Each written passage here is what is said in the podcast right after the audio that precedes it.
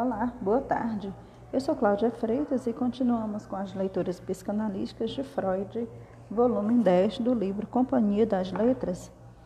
Dessa vez iremos ler o texto sobre resenha sobre psicologia e psicoterapia de certos estados angustiosos de J. Grieve. Essa foi uma contribuição à história do movimento psicanalítico, onde Freud se baseou, e pode ser encarada como uma crítica aos estudos de J. Grieve. Está na página 351. Acompanhe comigo a leitura. O autor que participou desse congresso foi quem me enviado do governo do Chile expôs de forma clara e livre de maus entendidos o conteúdo essencial da teoria da recalque e a importância etiológica do fator sexual das neuroses. Com respeitável modéstia, ele se abstém de um juízo definitivo sobre o conjunto de teorias, pois não levou à análise, via de regra, além dos ensejos para as doenças ocorridas na puberdade. Mas numerosas passagens não deixam dúvida sobre a inclinação do autor.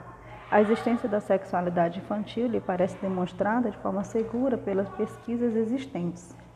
Ele e outros teriam tido ocasião de observar em crianças neuróticas na quais ela se manifesta com certos traços excessivos.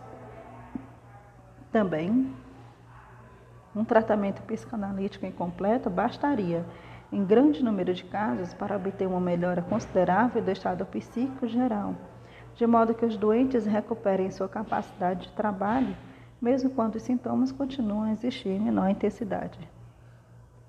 Esse resenhador gostaria de sublinhar como se revela uma boa compreensão das enfermidades neuróticas no fato de enxergar o sucesso terapêutico não na eliminação de alguns sintomas, mas na restauração da capacidade de funcionamento. O autor vê a neurose obsessiva como particularmente acessível à terapia analítica. Afirma que certa vez conseguiu eliminar, em duas conversas que não atingiram conjuntamente uma hora, ideias obsessivas que haviam duramente resistido a outros tratamentos. Ele solicita a seus colegas que deem toda a atenção às teorias discutidas, pois seriam baseadas em cuidadosa investigação, e eles encontrariam nelas muita coisa que seria de grande ajuda para seus pacientes. Agradecemos ao colega, provavelmente alemão, do distante Chile, pela imparcial avaliação da psicanálise e a inesperada confirmação de seu efeito terapêutico em terras estrangeiras. Esse foi o texto.